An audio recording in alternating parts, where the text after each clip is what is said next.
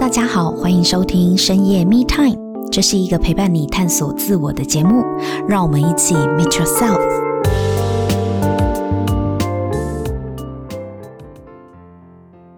大家好，我是沐晨，欢迎收听深夜 Me Time。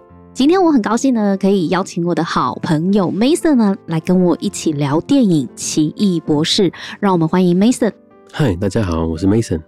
那我现在从事的是体验式工作坊，那我是一个培训导师。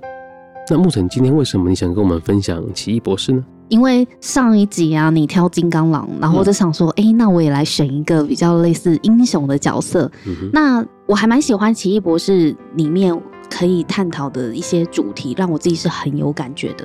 Mason，你看过奇异博士吗？有啊，最近还重看一次。真的哦？那你觉得如何？我觉得。反而吸引我的是里面古一这个师傅这个角色。啊，哦、古一我也很喜欢他，而且我觉得地达史云顿超正，嗯，超级仙气的，嗯嗯。那我先讲一下我为什么会挑《奇异博士》这个电影好了，因为我自己很喜欢研究一些灵性啊，或者是一些自我醒觉的的这样子的一个面向，在探讨本质、自我的本质，或是宇宙的本质。嗯然后看《奇异博士》的时候，我就觉得哇，就是好像找到了某一个解答的那种感觉。嗯、因为我自己也一直在思考，它会有一点像是哲学思辨，嗯、就是到底这个世界的组成是是要用形上学呢，还是要用形下学呢？到底是要看客观的数据呢，唯物论或是唯心论？对，它其实有非常多的哲学思辨在里面，对但奇异博士本身它提供了一个比较平衡的观点，嗯，让我们来理解整个从这个故事里面去理解整个宇宙运作的法则，嗯、我就觉得这是一个蛮不错的一个方向。我不能说它是解答，因为每一部电影每个人看的面向真的都不一样，它没有标准答案。嗯奇异博士他本身呢、啊，我简单讲一下这个故事好了。他本身是一个外科心脏外科的手术医生，高知识分子，高收入，他就是社会精英。然后每天都有很多台刀等着他去开刀嘛。然后他又心高气傲，因为他觉得他自己很聪明又很厉害。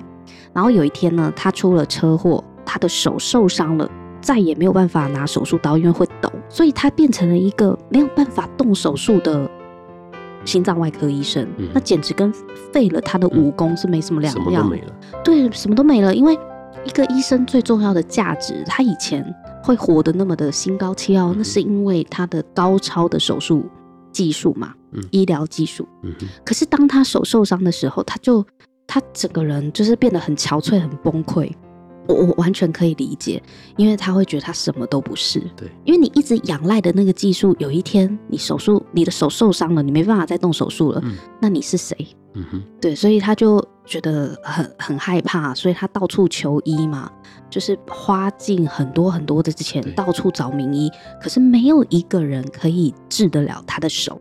然后直到后来，他发现有一个人，好像是之前认识的一个朋友断腿了，嗯、可他后来腿又好了，到现在还可以打篮球。嗯、然后他就想说，怎么会？那个就是照他以前认认知的这个朋友的状况，照理说脚应该是没有办法再走路才对，嗯、为什么这个人可以活生生的在他面前打篮球？嗯、然后一问之下，才发现他是到一个亚洲的卡马泰基。然后去求医，那个时候他们对他讲的是他去求医，然后那边的医生医好他。嗯，所以这个奇异博士他以前叫 Doctor Strange，嗯、就是 Strange 医生嘛。嗯，他就很开心，觉得找到了一个曙光，他就想要去这个卡马泰基找这个名医去治好他的手。嗯、所以呢，他就去了。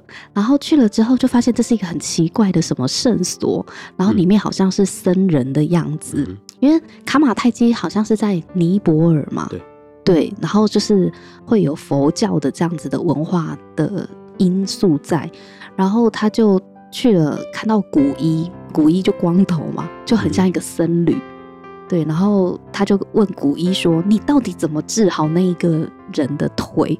因为以他医学背景、医学权威来看，嗯、那个人的腿应该是没有救了。”对，故事里面他也拒绝过这个病人，对啊，因为他觉得手术成功机会不高啊，他不想要去接一个不会成功的案子，案子，因为那是累积他的 credit 啊。嗯、对，所以那为什么这个古一就就有办法去把这个人的脚变得很好，就让他复原起来？嗯、他你还记得吗？电影里面他一直问他，你是不是用什么样的医学技术？对，他念了一堆的医学技术。古一就说：“我并没有对他做什么医疗手术，我只是让他相信他好了，他可以站起来走。”然后奇异博士超生气，那时候 Doctor Strange 他就有一点怒的跟古一讲说：“我大老远从美国跑来亚洲，不是为了听你讲这个什么鬼话，这些屁话。对，你快点告诉我，你到底是对他做了什么样的手术？是？”哪一节神经吗？还是什么的？他、嗯、还一直停留在他医学的背景里。古一就很严肃的跟 Strange 讲说：“你这种人啊，终其一生，你都以为你自己在追寻世界的真理、宇宙的真相。如今我把宇宙的真相告诉你，就摆在你眼前，你却拒绝相信它。我觉得这段话我真的印象很深刻。嗯”你看，我到现在还可以背得下来，他真的就是这样子讲的。然后我就在想说，哇，真的是狠狠的打脸我一巴掌。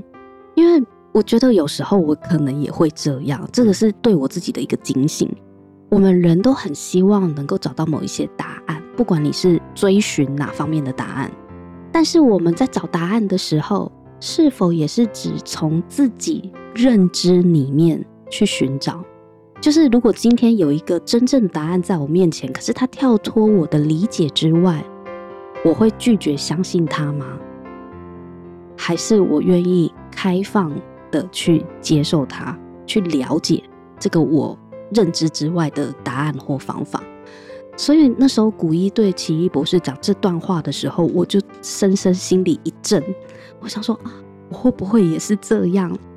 对啊，我们人就是，如果今天你给我的答案是我认知以外的，我是否下意识就会否决、会拒绝？嗯，对，所以奇异博士他这种自视甚高的人，他一辈子呢都觉得很多的答案都是在医学范围内，他最擅长的领域，他想要用他最擅长的知识去解决他手的问题嘛。嗯可是没想到，人家告诉他说：“我并没有对他做什么事情，我只是让你相信你的手好了。”这这已经超过他的医学范围嘞。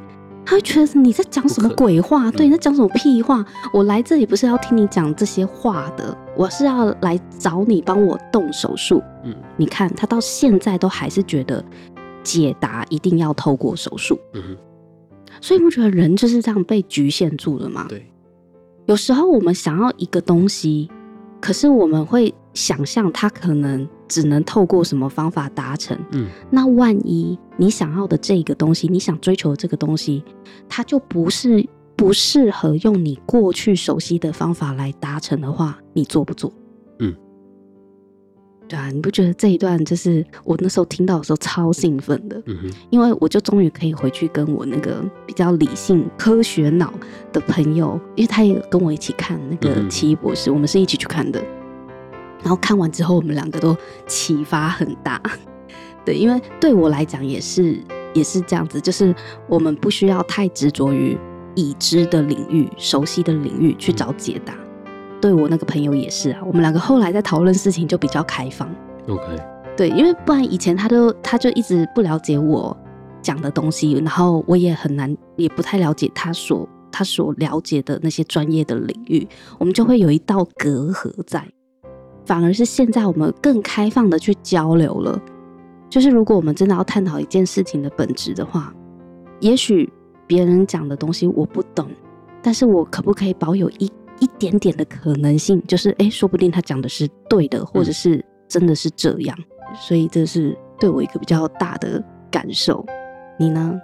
你刚刚讲说古一让你比较有感觉，对吗？嗯，这其实这些话也是这个古一师傅说的嘛。就其实回到这部电影里面，我觉得它比较像是你说的那个人生的方向，它不会有一个标准答案。它其实整部电影里面都在探讨这些是非对错的空间，嗯，所以他那个理工或者是科学脑这件事情，我以前也是这样的个性的。我是理工科背景，所以对于这种呃比较心灵的东西，也看不到摸不到。对你，你不一定是完全的否定，但是你到底是先相信才看见，还是先看见才愿意相信？我曾经就经历过这个过程，就是看的什么秘密跟吸引力法则嘛，嗯，所以好像哎、欸、有有一些方法跟答案。但底层我不相信，就这样子吗？这样就可以吗？就是你会怀疑，真的这样子吗？对啊，真的只要说服他好了，这个手就会好了吗？只要相信就可以吗？对，呃，有接触到这些资讯，但对我的这个脑袋里面，我就会把它过滤跟去分析它，真的吗？可以吗？但其实回到头也是本质，我没有相信这件事情嘛。那当然我也没有去做，所以我也没有办法知道是不是真的可以。所以这个也是回到，呃，在探讨我执这件事情，ego，我的小我怎么看待我执执着的执，对对对对。所以其实整部整部电影里面，他都在经历这个过程。嗯，从我是对的，什么都跟我有关，嗯、我是最聪明最棒的那个这个人设。哦，对，古一好像也有跟。奇异博士讲说，并不是、嗯、这个世界不是绕着你转的。对对对，他其实从头到尾，从、嗯、他的那个女主角，嗯，他那个医生同事，嗯，到后来古一离开之前，都一直跟他讲一样这句话：“It's not about you。”对，并不是所有的事情都跟你有关。嗯、所以这部电影就是从一个我怎么样，我怎么样，我要什么，我是什么，我是对的这样的观点，去打开哦，原来世界是这样。可是 Mason，那这样我就有点。我觉得有一点不太了解，就是我们刚刚在讨论金刚狼的时候，我们不是说没有人是局外人吗？嗯、每个人可能都在这个局里面，嗯、所以我们可以去选择我们要做什么，来改变我们不想要的结果。嗯、但是回到了奇异博士，你又说并不是所有的东西都跟你有关，这要怎么理解呢？他的意思不是跟你有关那个局外人这件事情。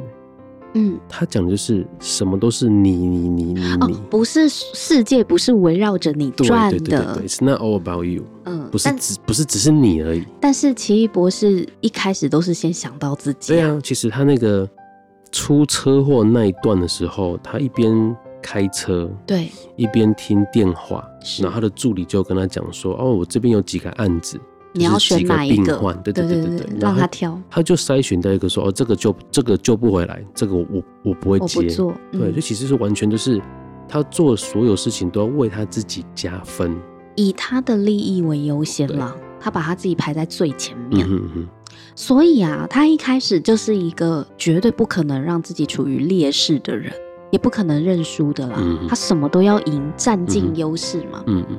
那你没有发现他到后面啊，他不是在跟那个多玛木吗？对，他他跟多玛木在那边变苏牙的时候啊，嗯、他就讲了一句话，因为他每次到了多玛木那个空间里都被秒杀嘛，嗯，多玛木就一下就把他杀死了。嗯、可是因为他用时间锁，他用那个时间宝石，对让这个他跟多玛木一直落入某一个循环里，去延迟多玛木要来伤害地球上的人类，他，困在那里他要把他困住。那我记得有一句台词也是印象很深刻，就是多玛木就跟他讲说：“哈哈哈，你放弃吧，你是赢不了我的，嗯，因为我下一秒就可以把你打死了。嗯”然后奇异博士就回答他说：“我是赢不了你，但是我可以一直输。”我觉得哇，这角色曲线也太棒了吧！嗯，他从一个不可能让自己处于劣势的外科医生，嗯，到他最后可以为了更。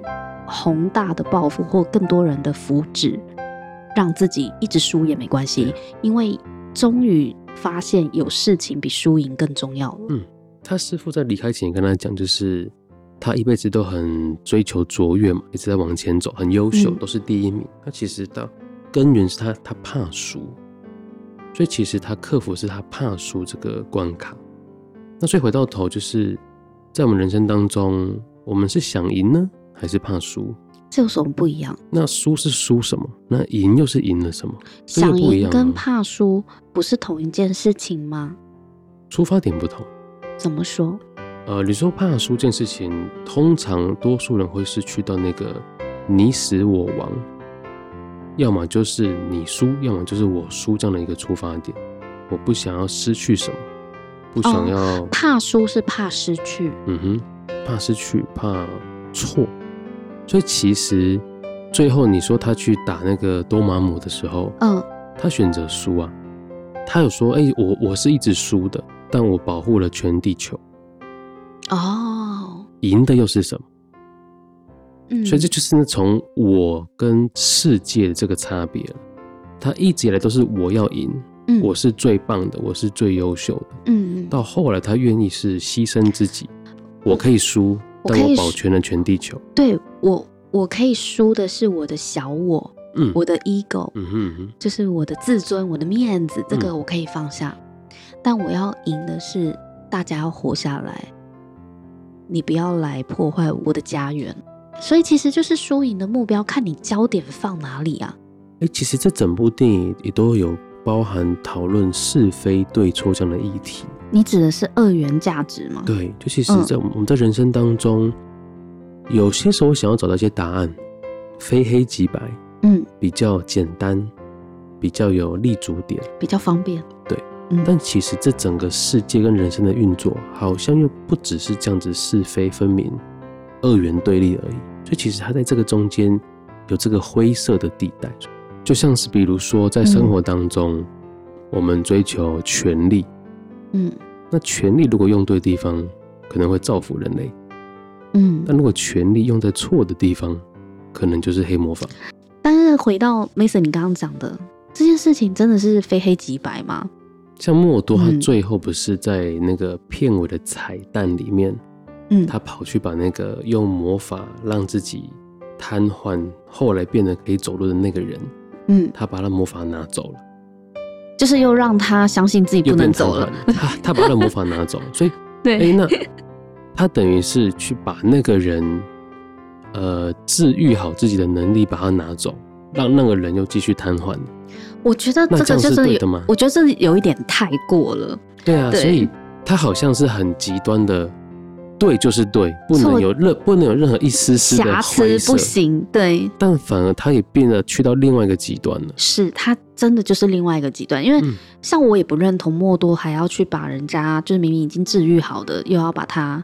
那个人他也没有拿魔法去伤害别人嘛？可是他有说啊，他有说这世界太多魔法师了。你觉得这句话是什么意思？不太清楚他什么意思，但他变得好像是矫枉过正。我自己看啊，我看莫多这个角色啊，我觉得他讲这句话的意思，他认为魔法师就是那个破例的人。破例？嗯，例外。嗯，如果在一个规则内，为什么会有例外的人？嗯他认为魔法师使用魔法就是例外，嗯，然后他他觉得这个世界如果要恢复正常运作是不可以有例外的。嗯，你看他对奇异博士运用时间宝石阿伽摩多之眼嘛，他不是说不可以去呃破坏时空的顺序吗？对，可是奇异博士就破坏了，对，然后他就很生气啊，他也因此跟他分道扬镳，对，因为他觉得。这个世界会这么乱，就是因为一直有人在做例外的事情。嗯哼，所以他就像你讲的，他就是去到另外一个极端，就是黑就是黑，白就是白，大家都要遵守着某种规则。对啊，然后不可以有例外。嗯，所以他才会不希望这个世界有那么多的魔法师。嗯哼，嗯，所以有趣也是我们在生活当中也都会会有一些规则跟框架。嗯，那我们在依循这些规则的同时，那我们是否清楚背后的目的又是什么？又或者只被规则给局限，变成是没有弹性？默多就没有弹性啊，嗯，所以他自己也变成去到了另外一个极端。我也觉得他这样子也没有弹性。其实他，嗯，对的，我觉得也不是一个很人道的方式。他曾经跟古一有个对话嘛，就是说他。嗯他跟古一说：“啊，你教会我打败我心里面的那个心魔。”嗯，那其实古一有跟他说：“我们永远无法摆脱我们的心魔，我们只是学习如何去驾驭跟战胜他们而已。”嗯，所以其实黑跟白同时都存在，心魔一直都在。不要想要把你的心魔杀掉。嗯我们做了什么选择而已。但是对莫多来说，好像就是我不能有那些不好的、负面的。我觉得他没有办法允许瑕疵跟污点呢、嗯嗯。你看他对古一的要求也是这样，嗯、他并没有去理解他的老师为什么会接触到黑魔法、嗯，然后要用来干嘛？对，他根本也没有想要理解，嗯、他只会觉得说不行就是不行，你不行，对，你为什么可以？你骗了我。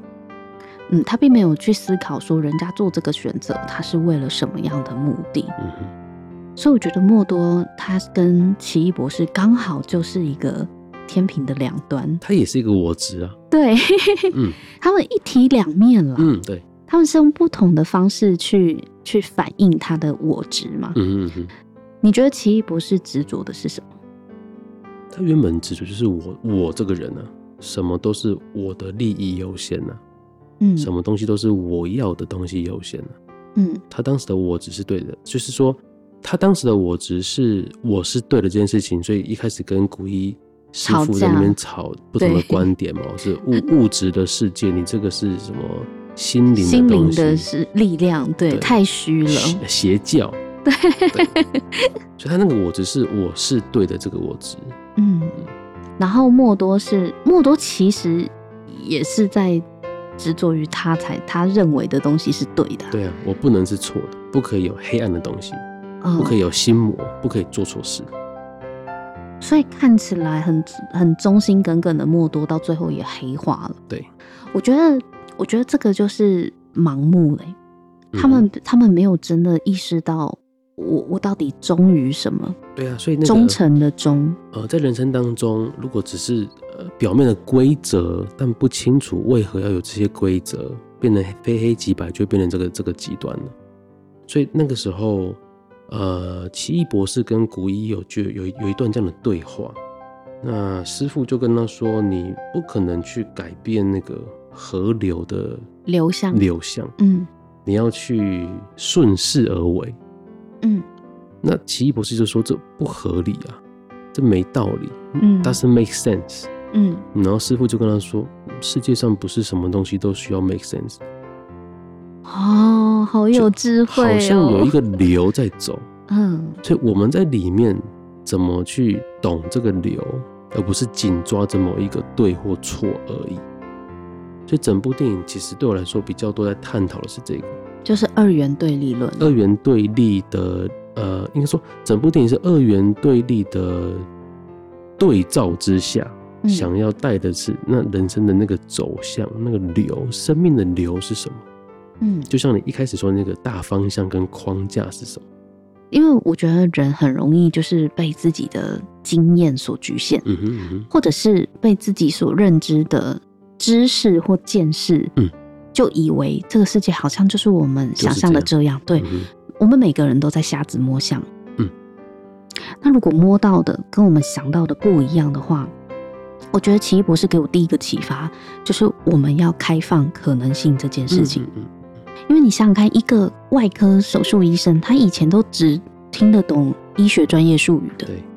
但是自从他的灵魂被打出他的身体之外，嗯、然后古一还让他看到了。宇宙外太空细胞啊，基因 DNA 什么的，就让他看到非常非常多，他这辈子真的是瞠目结舌没有看过的世界。之后，他回来之后，吓得一句话都说不出来，还立刻跪下去说：“收我，对，收我为徒。”可人家才不要，嗯，因为他太自傲了。对啊，我看过一个说法，嗯。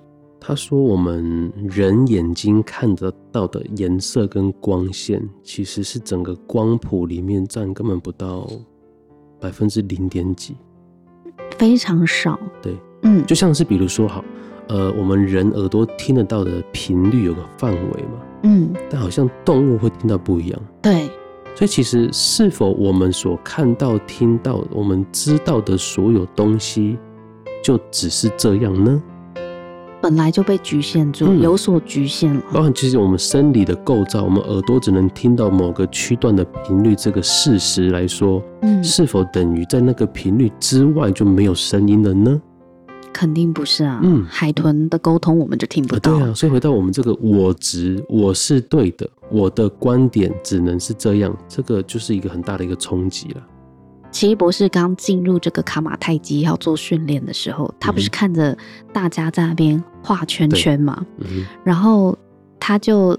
那个他练习了好几天，他都画不出圈圈。嗯、然后我记得古一有一天呢，就是来关心一下他的这个训练的进度，然后就发现他就是画不出来，连一点小火花就是都升不起来。嗯、然后。奇异博士，我那时候还很爱面子，他就跟古一讲说：“哦，那是因为我的手受过伤。”对，结果古一就给他看另外一个是根本没有手的，整个截肢掉的一个很像老夫子的一一个师兄画，人家画的圈超大的，根本跟你有什么没有什么没有关系。古一对他的锻炼也算很狠呢，直接把他丢到喜马拉雅山，三分钟内你没回来，你就缺氧而死的那一种，会冷死。你觉得他为什么在那个环境下他就画得出圈圈？求生意志吗？极端的环境吗？被被逼急了，必须要的。一定要这样吗？好像人也都是这个状态。这没有没有被逼到都不知道原来画得出圈圈这样子。但我那时候就想说，哇，真的好狠哦！这个老师就是。连在他旁边的王都很担心的问古一说：“嗯、他这样子没事吗？嗯嗯嗯、要不要我去救他，还是要去看他什么？”嗯、古一就说：“没关系，不用理他。嗯”劳神在在。嗯、所以那一部分其实在探讨是关乎于相信。嗯、他虽然没有证据能证明说他做得到，但他当下他必须要做到。嗯，所以回到头，他说他觉得自己手的受伤让他没办法做出这个魔法。那是假象，不相信他自己，他也不相信这件事情，因为他已经有一个前提的假设，嗯，叫做能画得出来的人都是手没受伤，手一定要是好的才能画得出来。嗯哼，可是问题是这个假设是谁给他的？嗯，他自己想的啊。对啊，你看，设限。古一立刻打脸他。嗯，我还有个弟子，他截肢了，连手都没有。嗯哼嗯，人家还不是画的好好的。是你以为要手完整了，一定我要先有什么，我才能够做什么？嗯，这个其实是个假象，对不对？嗯，对啊。所以透过这个过程去让他没有时间去想这件事情，你就是做就对了，必须要做到。对，不要一直停留在那个脑脑海里，你觉得你要先有什么才能够怎样？嗯哼，嗯，我觉得好，这这一点真的也是很狠，把它丢出去。人生好像也都是会有这样的一个过程跟经历。有个人会把你的后门关起来，嗯，然后让让你去活出你的那个，展现你的这个潜力，其实你可以的，嗯，所以他他当时也问古一，说，哎，那我可以怎么样跟你一样，嗯，就是这么厉害啊，这么深厚，嗯，古一反而问他，那你这些手术的能力你怎么来的？哦，他说反复练习，对，对，我记得他回答就是看书啊，然后反复练习。所以回到头就是也是，呃，跟我有个呼应，就是我从这这这些年来去服务人、支持人的过程，跟包含自己设定目标，其实回到头就是相信跟坚持，就这样子。对啊，相信跟坚持。对啊，相信自己嘛。嗯，你相信自己，相信这个事情的可能性，你相不相够不够相信？可是人是否继续坚持？可是人很容易遇到挫折就怀疑自己啊。对啊，所以相信跟坚持好像很简单的答案跟道理，可很难呢。对我觉得这两点真的是非常难的。所以如果听众朋友你开始怀疑自己，或是你现在可能遇到挫折，就把 奇异博士再拿出来再看一遍。真的啦，奇异博士也是啊。你看他在那个手术手术台那么厉害又怎么样？他在古一面前，他也觉得原来也有他。可能很难做到的事情，可是古一也是反过头来跟他讲，其实我跟你没有什么不一样，嗯，我们可能擅长的领域不一样，嗯，但是我们要学会一件事情，没有别的捷径了，嗯，所以他其实带出很多议题了，包含古一对他的相信跟信任，嗯，还问他说，哎，你在手术台上这么厉害，怎么做到的？他也是相信他也可以在这个地方也做到。嗯，然后另外一个观点也是，那我们人生当中，也许此刻的我们在做一些以前没有经验的事情，就像他在学魔法这件事情，他过去没有经验嘛，嗯，但我过去其他的成功经验背后的一些，可能是态度咯，跟精神，是否能搬到这个地方来呢？看起来也是行得通的，是一样的啊。嗯，我在别的地方可以成功过，那即使我在新的领域还没有做到过，那是否过去这些经验也可以拿来使用？所以一切真的都跟技巧没有关系，嗯，对不对？跟能力有关。我觉得真的是跟态度有关。嗯，能力可以学的嘛。嗯。但是那个相信跟坚持这个态度，嗯，这个精神是，是你自己就可以决定的，对也跟环境没有关系，跟任何客观条件都没有关。嗯、对，这也让我想到啊，我们深夜密探在第一集的时候、嗯、Marvin 有跟我们区分过自信和信心的不同。自信是我即便我没有做过这些事情，但是我相信我做得到，我就去做了。嗯，那个跟我是不是真的很厉害？我有多少技术是没有关系的，嗯、哼这个叫做自信。嗯、那信心呢？就像 Mason 你讲的，你如果一直坚持下去，一而再、再而三练习一次、两次、三次、四次，这件事情熟能生巧之后，你就会对原本你可能很陌生的事情产生了信心。因为信心是要靠行动去累积而成的。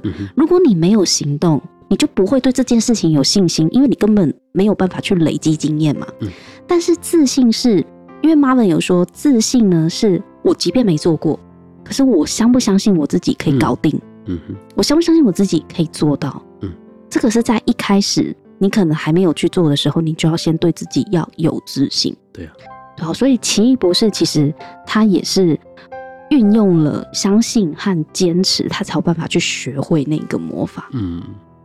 但即便我们在生活当中，我们没有要学魔法，但我们却却可能跟他遇到的状况是一样的，就是这件事情我不熟，嗯、我不擅长，对，但我必须要去做。嗯哼嗯哼，那我唯一的两样就是 我要相信自己，我要有自信，然后我要坚持到底，我要透过练习第一次、第二次、第三次才能累积信心啊。嗯。如果大家没有听过《深夜密探》的第一集的话呢，嗯、也建议可以去找来听哦，嗯、因为在那一集里面，Marvin 有跟我们聊到更多关于自信和信心的区别。哇，所以《奇异博士》真的是我非常喜欢的一部电影啊，嗯、因为它在里面也带来给我个人蛮多跟我生活中有的对照的事情。然后今天又听到 Mason 你从不同的观点，嗯，也是让我以前没有想过的观点来发现说，哦，原来你的。在你看《奇异博士》的这部电影，你发现它其实也带来了我们去反思这个世界到底是不是非黑即白、二元对立。对，所以今天真的很谢谢 Mason 呢，跟我一起讨论我喜欢的奇异博士。那如果大家呢也喜欢我们今天这样子的分享，觉得我们今天讨论的内容呢对你有一点点收获，或是给你一些灵感和启发的话，别忘了到 Apple Podcast 给我们五星评分和留言，而且记得订阅深夜 Me Time，，这样子我们有新的集数上线，你就会收到通知哦。那今天再次谢谢 Mason 的到来，谢谢。我们今天就先分享到这边。我们下一集见拜拜。